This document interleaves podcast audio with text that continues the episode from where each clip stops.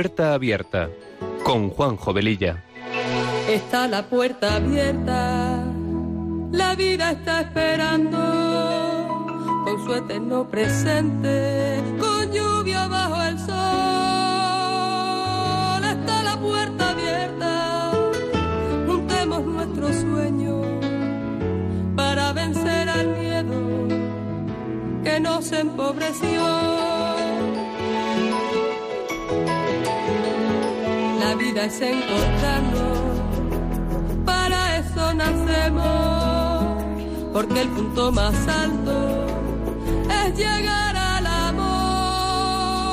Y no hay amor de uno, solo hay amor de todos. Y por ese motivo estamos hoy aquí.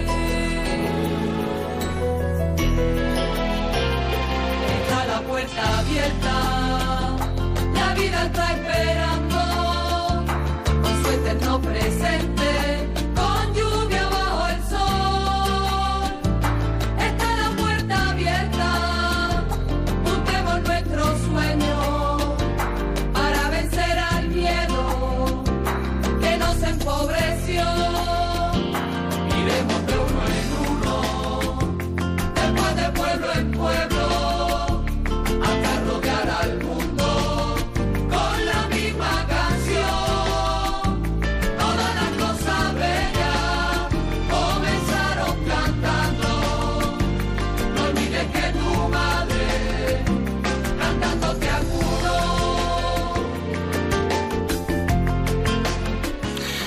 Pues queridos amigos de Radio María, muy buenas tardes. Comenzamos este programa de Puerta Abierta que se emite los sábados de 3 a 4 de la tarde con una frecuencia quincenal. Con estos buenos deseos nos ponemos en manos de nuestra Madre María y del Espíritu Santo, su esposo, para que a través de esta emisora podamos llegar a muchas personas. Nuestra sintonía dice mucho de lo que este programa pretende ser, un espacio que sea una puerta abierta a temas actuales y acompañado de buena música, porque las canciones ponen palabras a aquello que sentimos y que no podemos o no sabemos expresar. Pasada la primera media hora del programa aproximadamente, abriremos nuestros teléfonos para charlar con vosotros. Recordaros que tenemos un correo electrónico para vuestros comentarios, puerta abierta arroba radiomaria.es y como dice nuestra sintonía, está la puerta abierta. La vida nos está esperando, cada día es nuestra propia elección. Y sin más preámbulos, empezamos.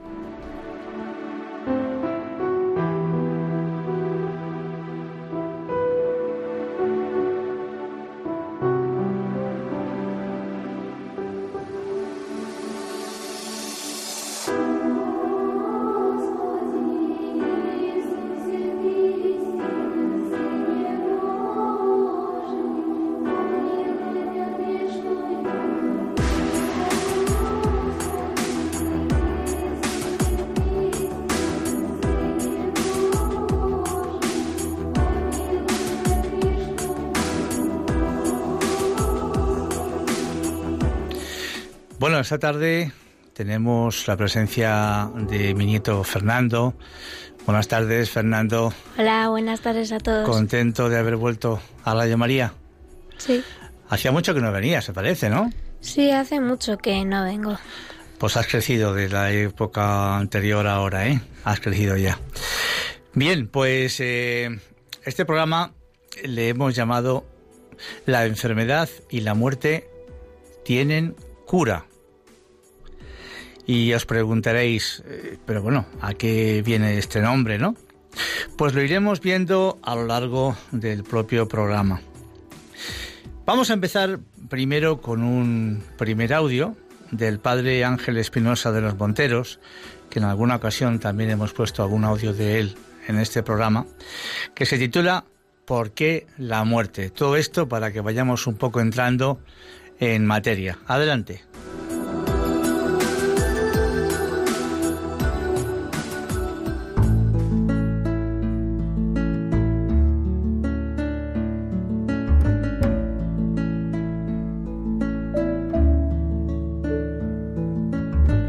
Queridos amigos, soy el Padre Ángel Espinosa Los Monteros. Un placer estar de nuevo aquí con ustedes. El otro día que tuve que asistir a una misa de difuntos, eh, pues te imaginarás, al final se me acerca una persona, padre, ¿por qué morir tan joven?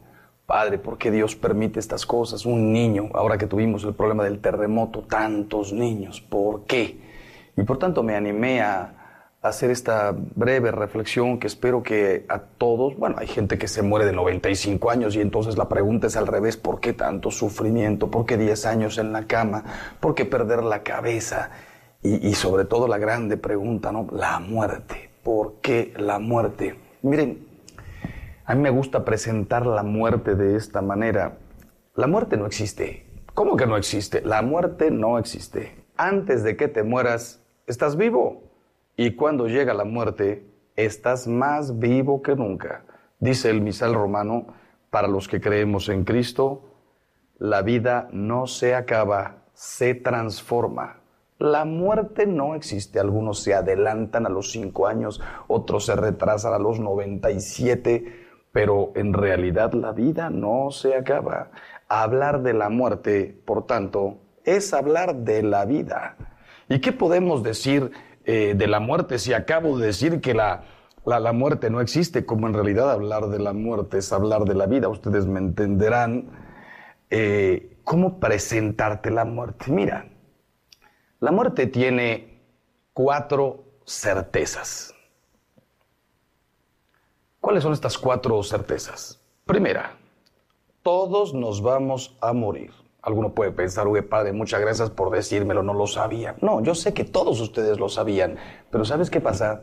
Algunos de nosotros vivimos como si no fuéramos a morir. Se mueren todos, menos yo, soy inmortal. Se mueren mis amigos, se muere la gente. El otro día oí por ahí un comentario ¿no? que dice, uy padre, los, los jóvenes son inmortales, infértiles y no sé qué más. Creen que pueden hacer barbaridad y media y no van a embarazar a la novia, etc. Y creen que pueden manejar a la velocidad que sea, eh, eh hacerlo el, deporte extremo que quieran y no se van a morir. Todos nos vamos a morir. No sabemos de qué, todos nos vamos a morir. Y por tanto, dicen los grandes santos, hay que vivir con la conciencia de que todos nos vamos a morir. Segundo, la muerte llega una sola vez y por tanto la vida es una.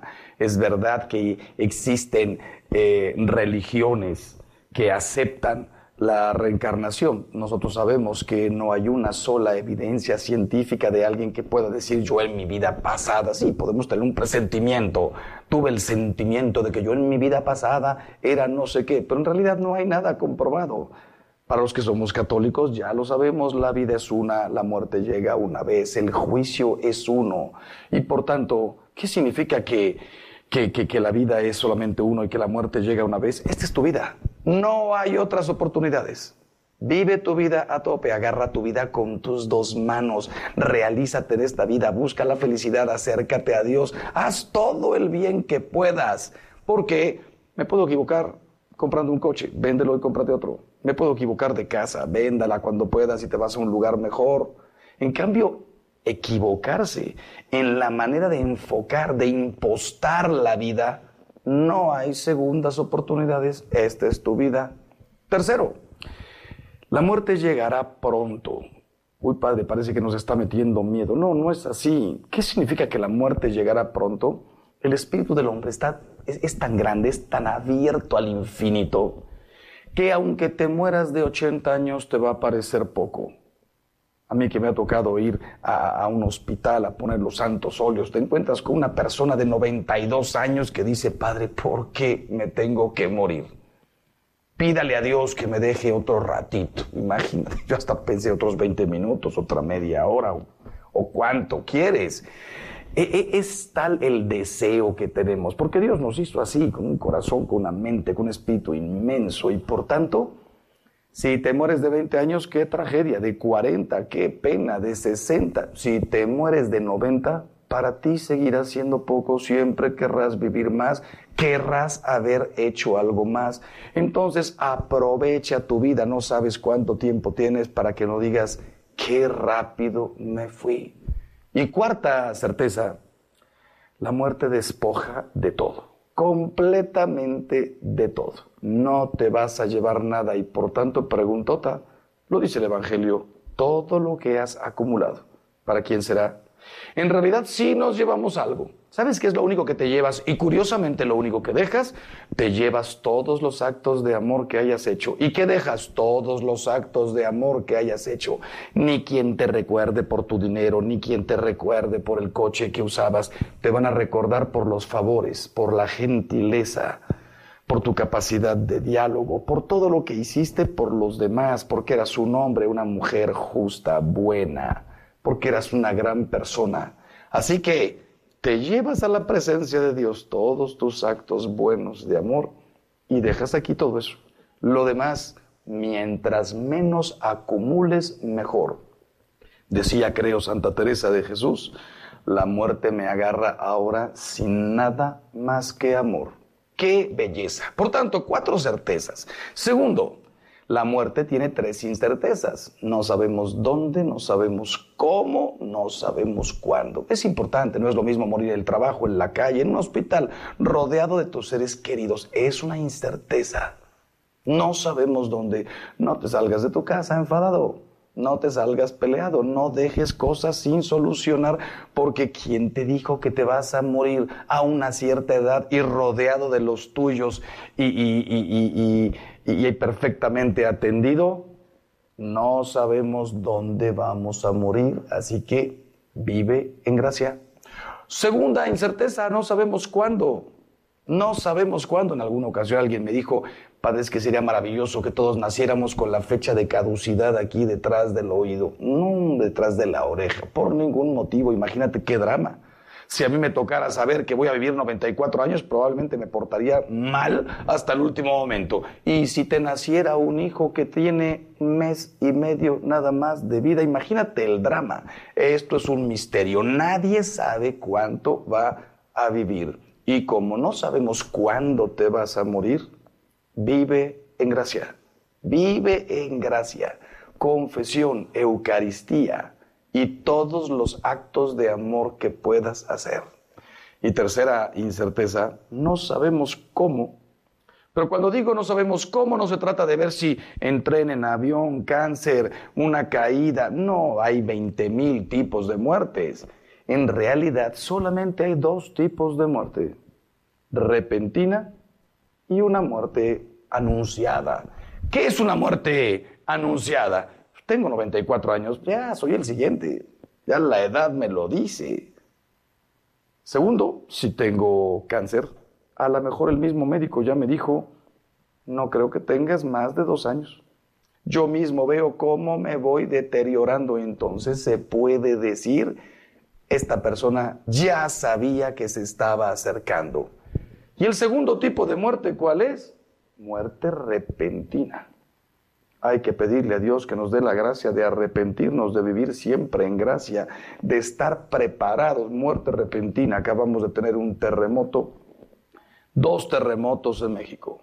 Hace un año, me acuerdo, un accidente en la reforma, unas personas chocaron contra un poste, inmediatamente un golpe tremendo, muerte repentina. Probablemente una persona eh, en la noche se acuesta bien, un infarto fulminante por no haberse hecho un examen. Verdaderamente no hay más que dos tipos de muerte, o una muerte anunciada o una muerte repentina. Y por tanto, ¿qué es lo que te quiero decir? Vive en gracia. Si mi muerte va a ser anunciado, tendré todo el tiempo para recibir el viático, para ir a misa, para recibir la comunión diario si quiero, para confesarme con frecuencia. Y si fuera repentina, no hay de otra, vivir en gracia. Tercero, dijimos cuatro certezas sobre la muerte, tres incertezas sobre la, sobre la muerte. Tercero, tres tipos de muerte. La muerte del pecador, la muerte del justo, la muerte del mediocre. Las tres están en la Biblia. ¿Por qué? Dice la Biblia, muerte del pecador. Pésima. Esa es la única verdadera tragedia de la vida. No es una tragedia morir. No es una tragedia eh, pasar a la otra vida. No. La única verdadera tragedia es morir en pecado mortal. Jóvenes y hermanos que me están escuchando, vuelvo a repetir, vive en gracia. Porque lo único que no tiene remedio ni solución es morirte separado, enemistado de Dios. Segundo, la muerte del justo. No dice la muerte del santo, la muerte del justo. Incluso el Evangelio dice, José era un hombre justo. No dice santo. Los santos nosotros los reconocemos cinco años después de que mueren. Cuando hay un milagro, cosas por el estilo. En esta vida probablemente no hay santos, o, o por lo menos no lo puedo declarar yo. En cambio hay muchos hombres y muchas mujeres justos, justas. ¿Y qué significa justo? Vivir en el camino del Señor, buscar su su voluntad, seguir su palabra, agarrarse de su mano. Eso significa justo, vivir en la verdad, tratar de ser coherentes. Y hay un tercer tipo de muerte, la muerte del mediocre, porque no eres frío ni caliente, te vomitaré de mi boca, de las palabras más duras que, tenemos eh, en la Biblia, palabras durísimas de nuestro Señor, ni frío ni caliente. ¿Y qué significa ser frío y caliente. Ves todavía tema para una otra reflexión. Yo nomás les digo, ¿cuántos de nosotros lo hemos recibido todo? ¿Y qué estamos devolviendo? Lo hemos recibido todo. Hay gente que no recibió nada. Por eso Jesús incluso llega a decir, las prostitutas os llevan la delantera en el reino de los cielos. Recibieron poquísimo, solo Dios sabe quién fue su familia. ¿Qué educación tuvieron?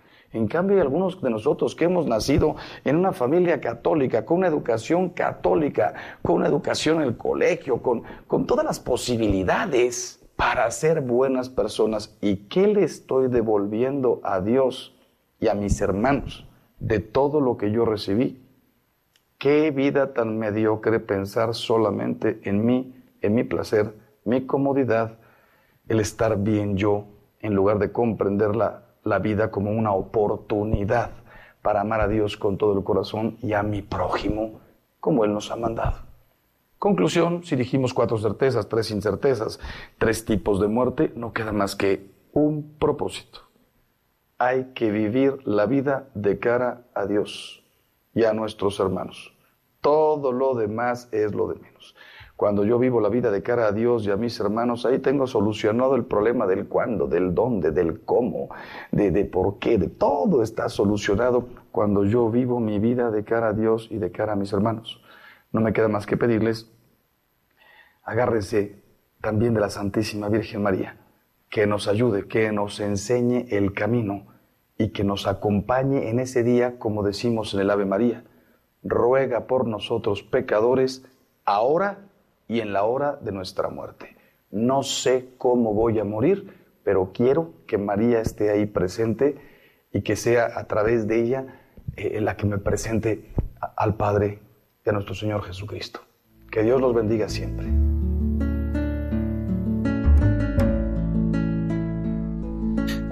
Pues eh, bien, este audio la verdad es que nos ha venido fenomenal para, para empezar a hablar un poco mm, de las, de las fiestas que tenemos pues en unos días, las fiestas de los difuntos y de todos los santos, con el recuerdo a todos nuestros difuntos y por supuesto nuestras oraciones por ellos. Y la celebración de que hay millones de santos en el cielo que nos esperan y muchos pues eh, son conocidos y otros muchos pues no lo son, como decía el padre Ángel Espinosa, pero todos están disfrutando ya de la presencia de Dios y todos ellos son un ejemplo a seguir por nuestra parte. Se me ocurre el ejemplo de un gran santo, de San Ignacio de Loyola, que como todos eh, conocemos era militar y que fue herido en una batalla y que en su eh, convalecencia posterior en el hospital pidió que le trajesen pues eh, lectura para entretenerse, pero libros relacionados con su profesión de militar, que es lo que le gustaba. Pero los libros que había disponibles en ese momento eran libros de historias de santos, y al leerlos él se preguntó, si ellos han llegado a ser santos, ¿por qué no puedo conseguirlo yo? Y a partir de ese momento renunció a su vida anterior, a su vida militar, y se dedicó de lleno a seguir a Cristo hasta, fijaos, llegar a, poder eh, eh, inicializar su camino de conversión a través de, la compañía de seguros, y perdón, de la compañía de Jesús. En estos días eh, también se nos cuela otra celebración, que no me apetece ni siquiera nombrar y que todos ya conoceréis. Y la pena es que la celebren muchos cristianos sin saber bien lo que celebran. Parece mentira de que a pesar del dolor, de la angustia, el miedo y el sufrimiento que vemos todos los días a través de los medios de comunicación y en nuestro propio entorno, nos metamos al cuerpo más sustos y miedos innecesarios. Cuando vamos por la calle y a la vuelta de una esquina nos encontramos a alguien vestido de brujo o de brujo o con una escoba en la mano o quizás vestido de muerto con un puñal clavado ficticiamente en la cabeza, qué sé yo. Y mucha gente todo esto lo considera un juego totalmente inocente y divertido.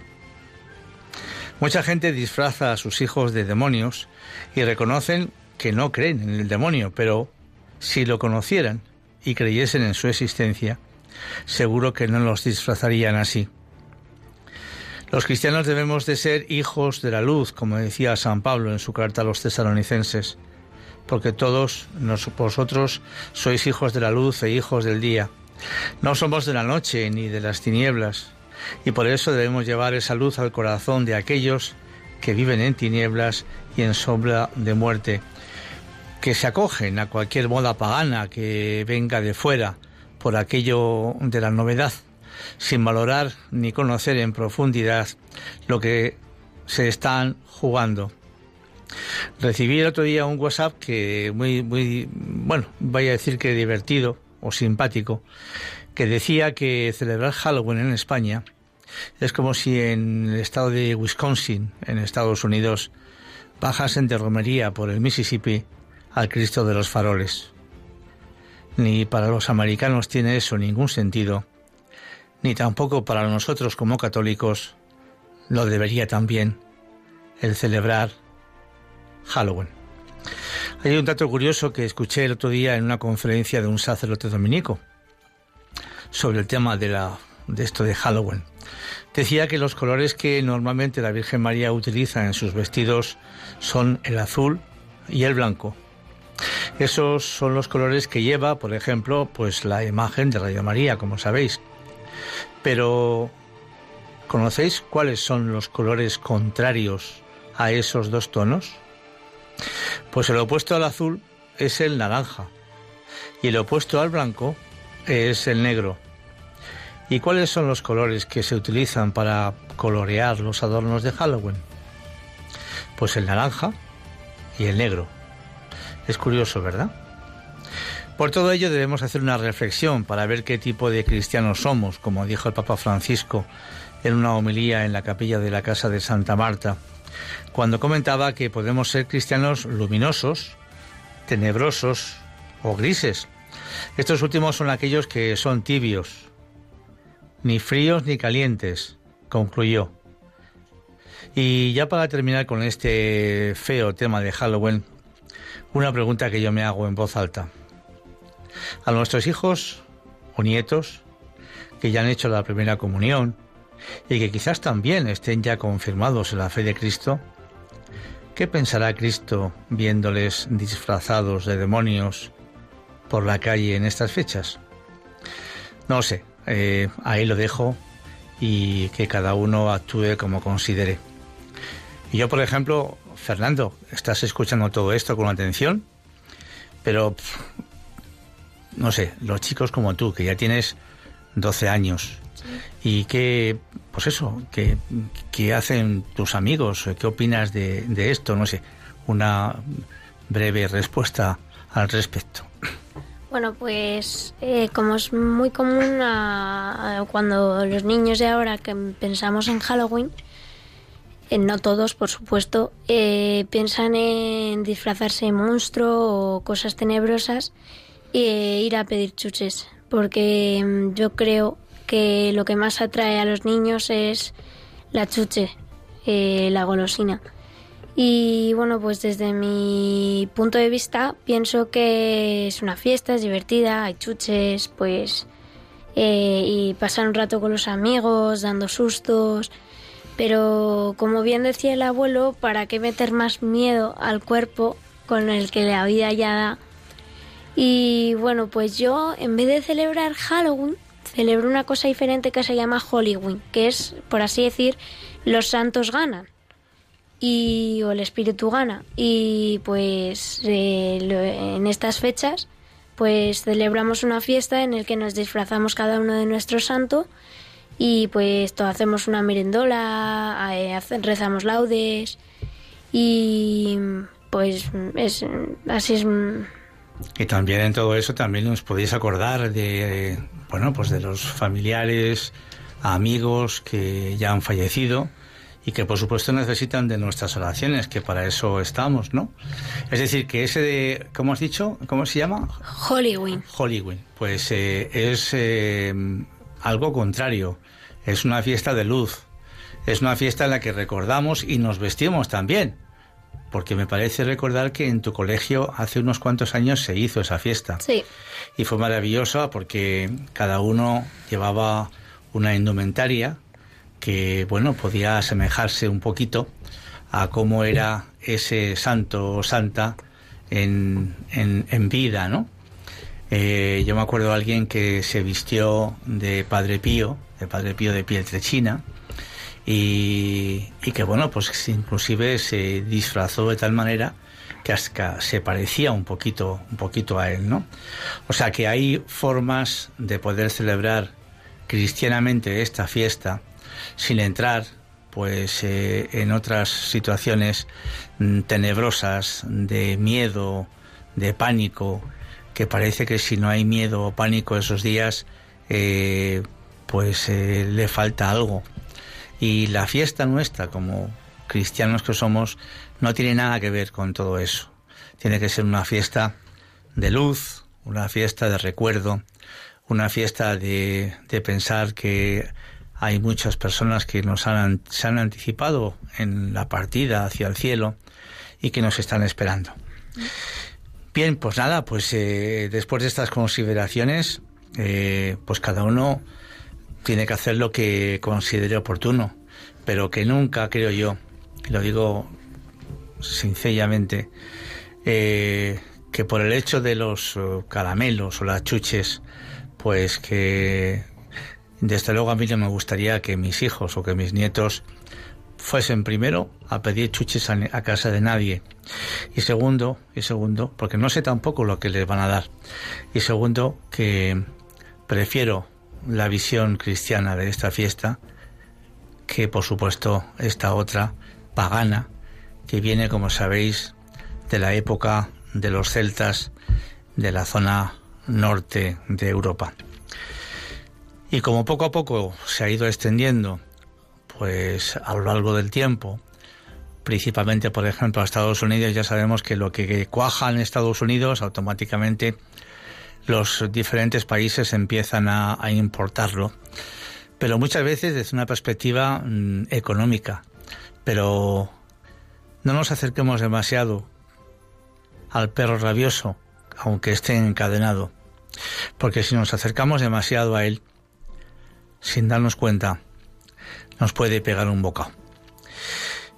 Bien, y como decíamos al principio del programa, la enfermedad y la muerte tienen cura. Porque es posible que nosotros o, algún cercano a nosotros, algún amigo, algún familiar, pues pueda estar pasando por alguna enfermedad delicada, quizás eh, pendiente de alguna intervención quirúrgica importante, etcétera. Por ello vamos a hablar un poquito de un sacramento que yo creo que se utiliza menos de lo deseado, por diferentes motivos, porque no somos creyentes, porque no se conoce debidamente, y en otros porque se piensa que llevar a un cura al hecho de un enfermo en su casa o en un hospital puede asustarle hasta el extremo de pensar que por su propia presencia se puede estar muriendo ya. Vamos a escuchar unas palabras del Papa Francisco en una audiencia general hablando precisamente sobre ese tema. Adelante. Queridos hermanos y hermanas, en la catequesis de hoy hablé de la unión de los enfermos, es el sacramento de la compasión de Dios con el sufrimiento del hombre. La parábola del buen samaritano expresa el misterio que se celebra en este sacramento, Jesús se acerca a quien sufre y lo conforta con el aceite del consuelo y el vino de la esperanza. Luego lo lleva a la posada que representa la iglesia, a la cual Cristo lo confía.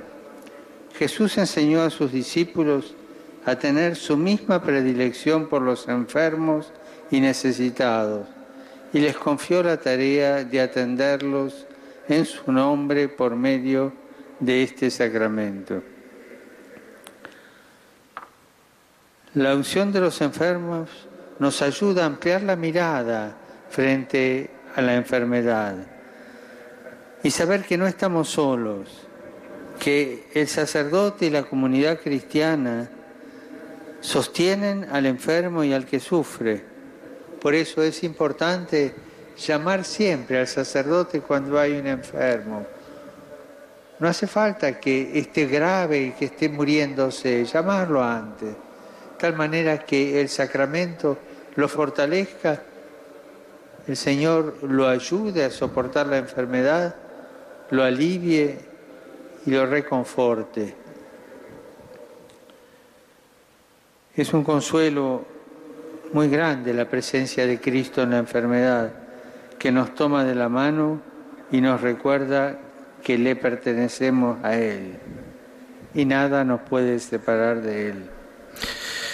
Pues Cristo presente en nuestra casa, en el hospital donde podamos estar, a través de un sacerdote, a través de un cura, a través de un cura. ¿Y qué entendemos por cura? Pues si nos vamos al diccionario, leemos que es un sacerdote de la Iglesia Católica. Y también nos indica que es el tratamiento que se sigue para curar o aliviar una enfermedad, una herida o un daño físico.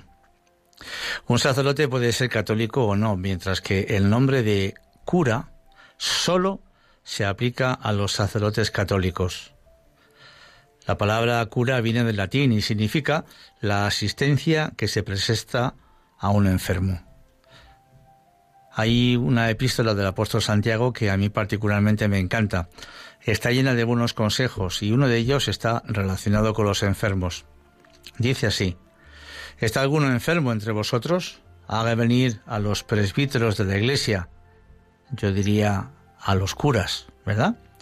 Y oren sobre él, ungiéndole con óleo en nombre del Señor. Y la oración de fe salvará al enfermo, y lo levantará el Señor, y si hubiere cometido pecados le serán perdonados. Por tanto, confesaos unos a otros los pecados, y orad unos por otros para que seáis sanados. Mucho puede la oración vigorosa del justo.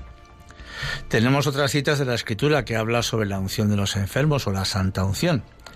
En el Evangelio de San Marcos leemos, expulsaban a muchos demonios y ungían con aceite a muchos enfermos y los curaban. No se habla en manera alguna de moribundos como muchos piensan, de modo que por falso prejuicio que hace mirar con temor esta unción, se pierden quizá muchas curaciones tanto corporales como espirituales. En el libro del eclesiástico dice que la oración ha de preceder al médico y al farmacéutico.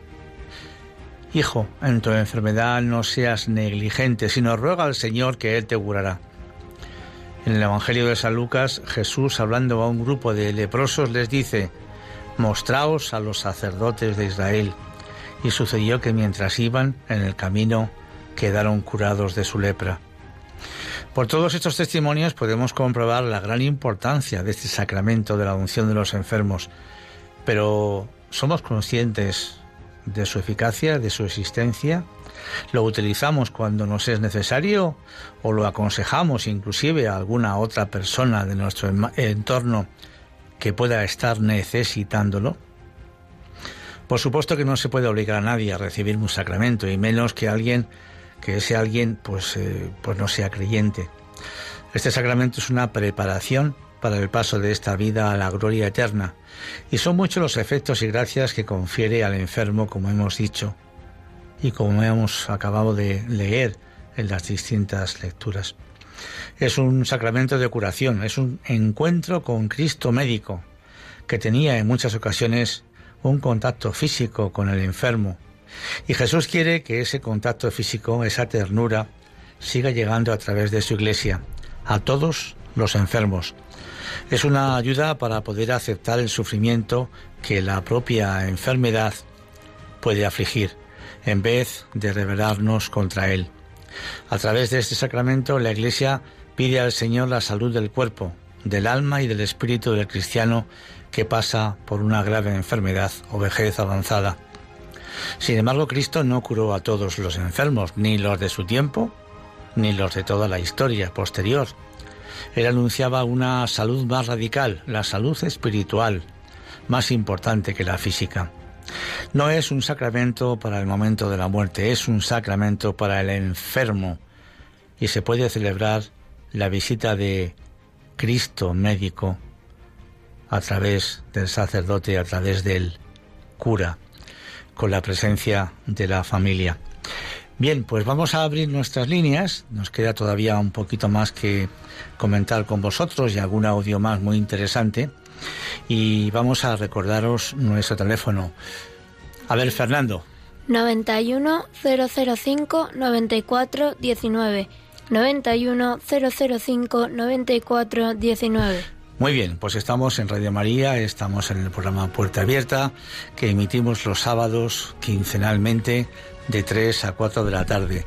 Y las preguntas que nos podemos hacer, pues, eh, pues que traten evidentemente sobre lo que hemos comentado. ¿Qué opináis de la unción de los enfermos? ¿La habéis utilizado en alguna vez? ¿La habéis recibido en alguna ocasión? ¿La habéis animado para alguna persona de vuestro entorno para que se le diese ese precioso sacramento? ¿Qué sé yo? ¿Qué pensáis de, todo el tema de Halloween? dejáis a vuestros hijos o nietos que se metan en, ese, en esos vericuetos. Todo eso, aquí estamos, adelante.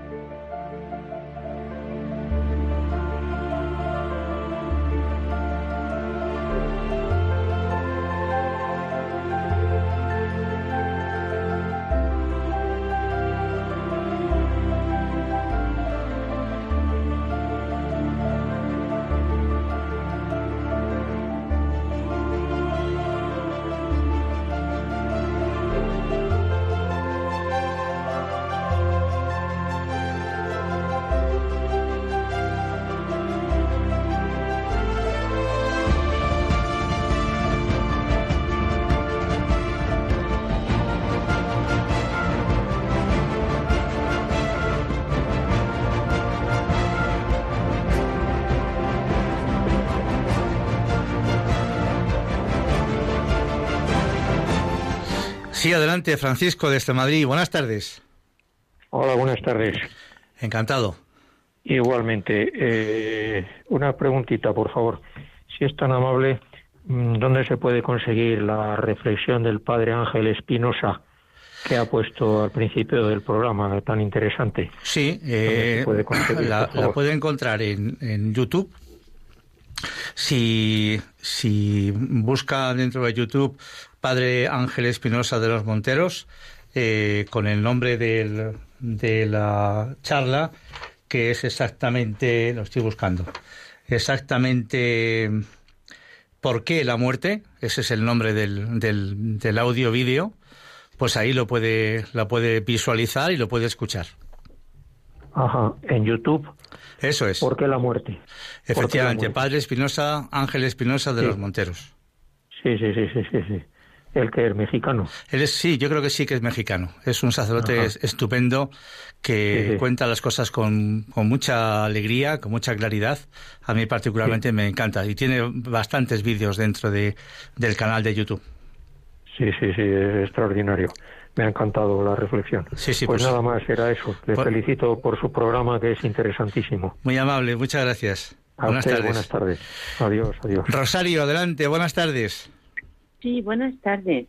Eh, la paz del Señor con, con usted y que Dios lo bendiga. Muchas gracias, igual.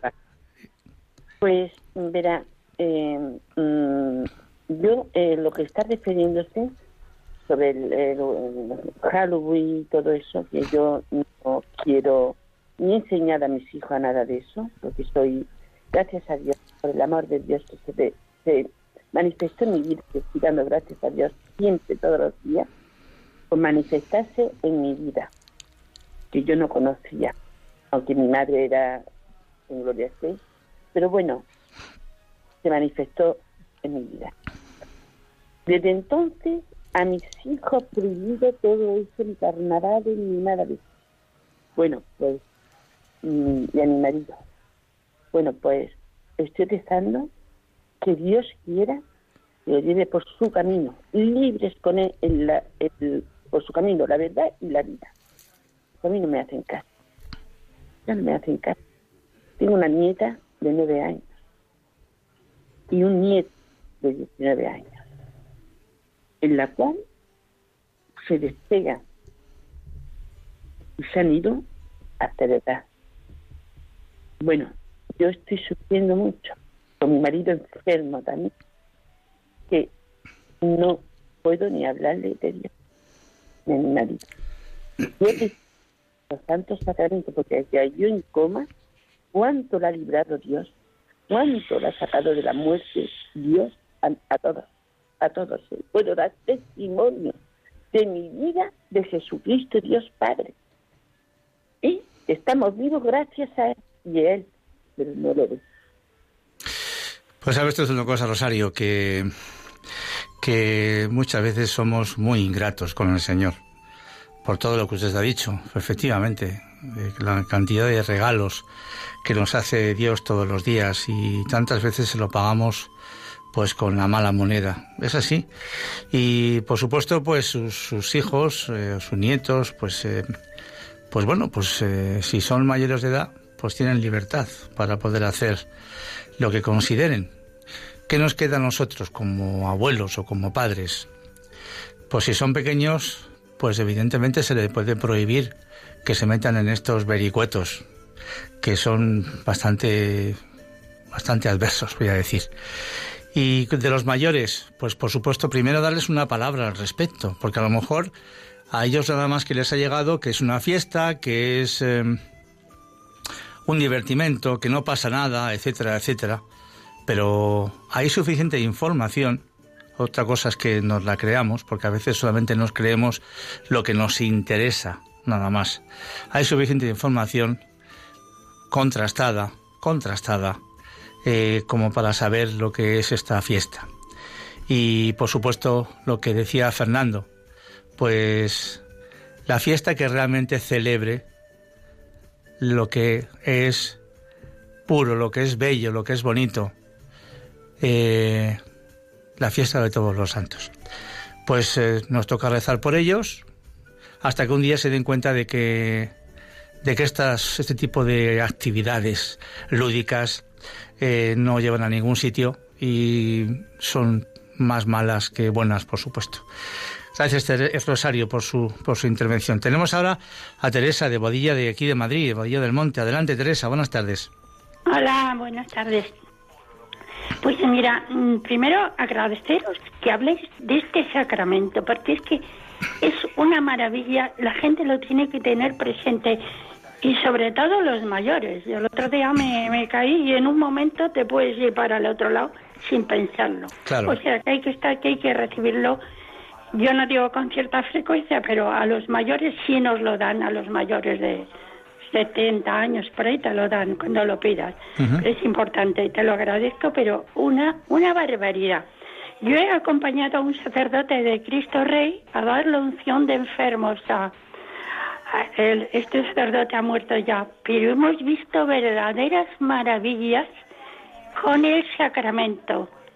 Una, bueno, no lo puedo contar porque es que son muchos casos, pero maravillas, maravillas, maravillas.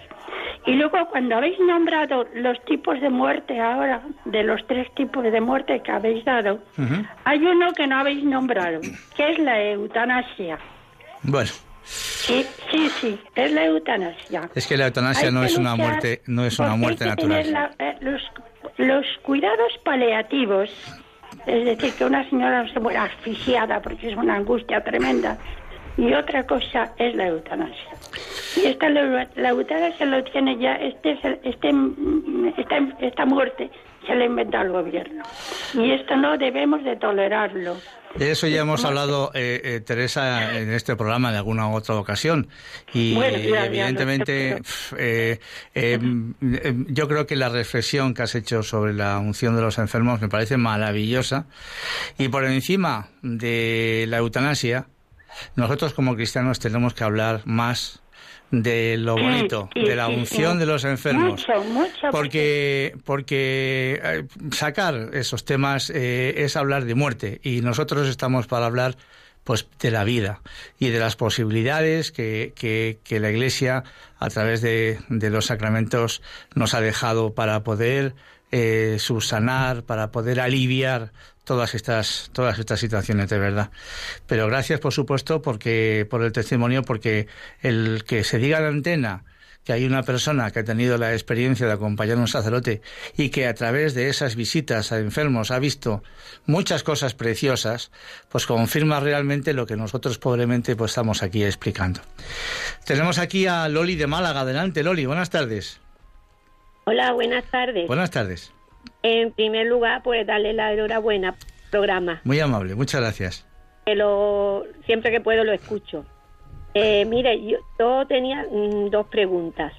Mm, mm, vamos a empezar por, por lo de la unción de enfermos.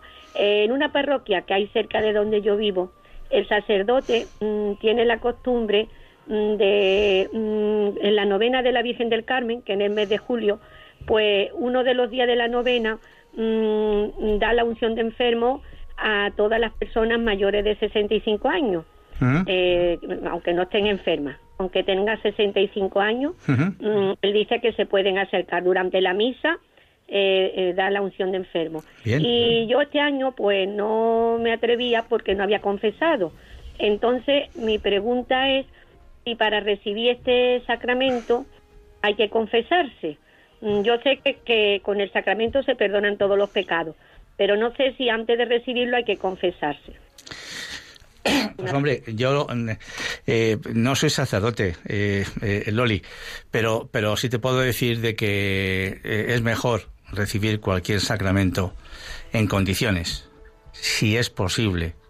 Porque si me da tiempo, eh, contaré un poquito lo que le puede suceder a una persona que de pronto pues tenga una enfermedad que puede estar inclusive cercano a la muerte y que la Iglesia para esas circunstancias también tiene su solución.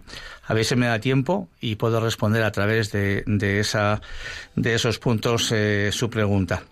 Eh, y por supuesto, claro que se puede re- recibir tantas veces como sea necesario pues porque ya uno esté entrando en edad, pues porque mm, vas a tener una operación quirúrgica importante próximamente eh, y por supuesto en el propio estado de, enfermedad. Entonces eh, es una herramienta, vamos a decir, es una medicina que, que el Señor nos ha dejado y que tantas veces, pues eh, por desconocimiento, muchas veces no utilizamos. Isabel María de Valencia, adelante, buenas tardes. Hola, buenas tardes, Juanjo. Dígame. Eh, primeramente, felicidades por el programa. Muy amable, muchas gracias. Y como veo que quiere explicar usted algo, entonces no me voy a entretener. Estoy de acuerdo con todos los que han, todo lo que han dicho los, los que han llamado anteriormente. Y simplemente también decir que aunque los aunque los que no creen no son creyentes o cristianos, que tienen muy mal gusto, muy mal gusto para vestirse con esas vestimentas que a mí misma me da miedo y horror. y que no lo, hemos, no lo hemos debido de aceptar los cristianos, pero tenemos que dejarlo. Pero que sí es que ellos mismos, ellos mismos que no son creyentes, es que no sé cómo nos les da miedo de esa fiesta. Y no cogemos las cosas buenas, cogemos las cosas malas. Juanjo, pues da pena. Pues sí, estoy completamente de acuerdo con, con usted. Eh, pues gracias, gracias Isabel. Si me permiten, voy a voy a, leer un poquito de lo que de lo que eh, más que nada para intentar un poquito contestar a, Loli de Málaga. Eh, este sacramento evidentemente debe ser administrado por un sacerdote, como decía el apóstol Santiago en la lectura anterior que hemos visto, quien ungirá con aceite consagrado en la frente y en las palmas de las manos, pronunciando a su vez estas bellas palabras. Por esta santa unción y por su bondadosa misericordia, te ayude el Señor con la gracia del Espíritu Santo para que, libre de tus pecados, te conceda la salvación y te conforte en tu enfermedad. No hay límite de veces para poder recibirlo tantas veces como sean necesarias. Por ello, resulta conveniente no esperar hasta el último momento para poder recibirlo, ya que su fin no es alcanzar milagros, sino poder preparar espiritualmente a quien lo recibe. Además, es importante decir que este sacramento, como, como cualquier otro sacramento, es de vivos, es decir, que debe recibirse en estado de gracia. Aunque la Iglesia establece que si el enfermo no pudo recibir el sacramento de la penitencia y por alguna razón se encuentra inconsciente, se le podrá dar la absolución de sus pecados bajo condición y luego se le puede administrar el sacramento de la unción también bajo condición. ¿Qué significa bajo condición? Pues hombre, pues si ese mm, enfermo eh, recupera la, la, vida, vuelve en sí, pues que tenga después eh, el deseo de poder eh, reconciliarse con el Señor a través del sacramento de la penitencia. Y si un enfermo de gravedad falleció sin recibir este sacramento, la Iglesia recomienda aún así administrarlo durante las primeras horas en las que ha fallecido. Así lo establece el Código de Derecho Canónico. En la duda sobre si el enfermo ha alcanzado el uso de razón o sufre una enfermedad grave o ha fallecido ya, administresele este sacramento. Con eso creo que un poquito he contestado las preguntas de Loli. Tenemos a Candelaria de, Gran Canaria. Adelante, Candelaria. Buenas tardes. Buenas tardes, Juanjo. Mm, yo estoy, como cristiana, estoy de acuerdo, súper de acuerdo con lo que explica el Papa Francisco, porque yo he, sido testigo mm, con mi padre que estuvo malito y operado de corazón a esta vida-muerte. Y él mismo dijo, eh, dos años más, dos años menos, me voy a arriesgar porque tenía su conciencia. Y él recibió el sacramento de la unción de enfermos, eh, no solo en ese momento, sino también en otras veces que ha estado súper malito. Y entonces, la unción de enfermos le dio la salud la salud del cuerpo, pero no solo nos da la salud del cuerpo, de la enfermedad que podamos tener, por la gracia de Dios, sino que también nos da la salud del alma, porque nos, nos, libera también de los pecados que tengamos. Y entonces es una bendición del cielo poder recibir la unción de enfermos, porque es una paz que le, que le da al enfermo y también al que está a su alrededor, que son los seres queridos. Y, y nada, y encantado del programa, que me encanta mucho y siempre lo oigo. Muy amable, Candelaria. Pues eh, con, este, con las palabras que usted acaba de decir, la verdad es que es un resumen perfecto de todo lo que aquí hemos estado contando. Que ojalá, que ojalá nos animemos.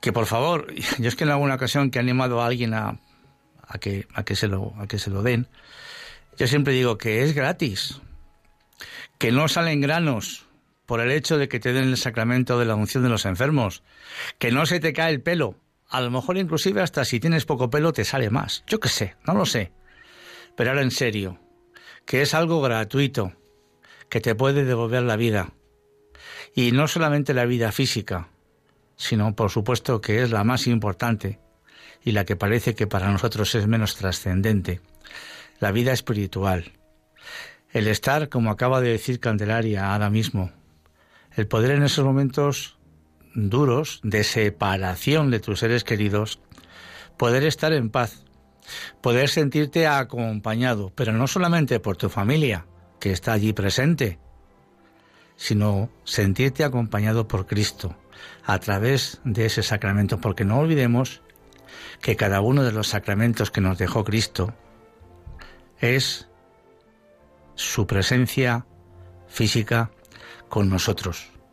Sentirnos en esos momentos acompañados cogidos de su mano y como decía eh, al principio en esta conferencia sobre la muerte el padre Espinosa de los Monteros, sentirnos también cogidos por una mano por Jesús y por la otra de la Santísima Virgen María. Como tuvo que, que morir realmente, pues el mismísimo San José. Yo estoy convencido de que San José murió así, cogido de una mano de su esposa, la Virgen María, y de la otra de su Hijo Jesús. Ojalá que todos nosotros también podamos experimentar y tener esa gracia cuando nos llegue el momento. Y antes inclusive de ese momento, en esos momentos intermedios de la vida por enfermedad, etcétera, que a través de este sacramento de la unción de los enfermos podamos sentirnos siempre pues en paz y eh, con la certeza de esa compañía. Pues nada más, eh, íbamos a terminar con una canción muy bonita, la dejamos para el siguiente programa y nos despedimos. Eh, siempre el tiempo pasa volando. Tendríamos que hacer un programa de tres o cuatro horas por lo menos. Eh, ha sido un placer estar con todos vosotros y agradecemos vuestra atención y vuestra oración. Y os empezamos al próximo sábado 13 de noviembre, Dios mediante, para estar con vosotros. Fernando, ¿Has estado a gusto? ¿Has estado bien? Sí. Pues eh, te espero en otra ocasión, por supuesto, ¿vale? Vale. Pues eh, un saludo muy cordial. Adiós.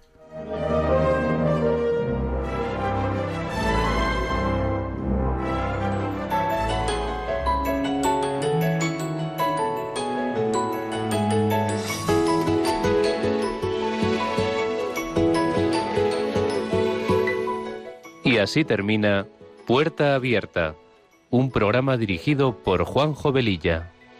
Está la puerta abierta, la vida está esperando con su eterno presente, con lluvia bajo el sol. Está la puerta abierta, juntemos nuestros sueños para vencer al miedo que nos empobreció.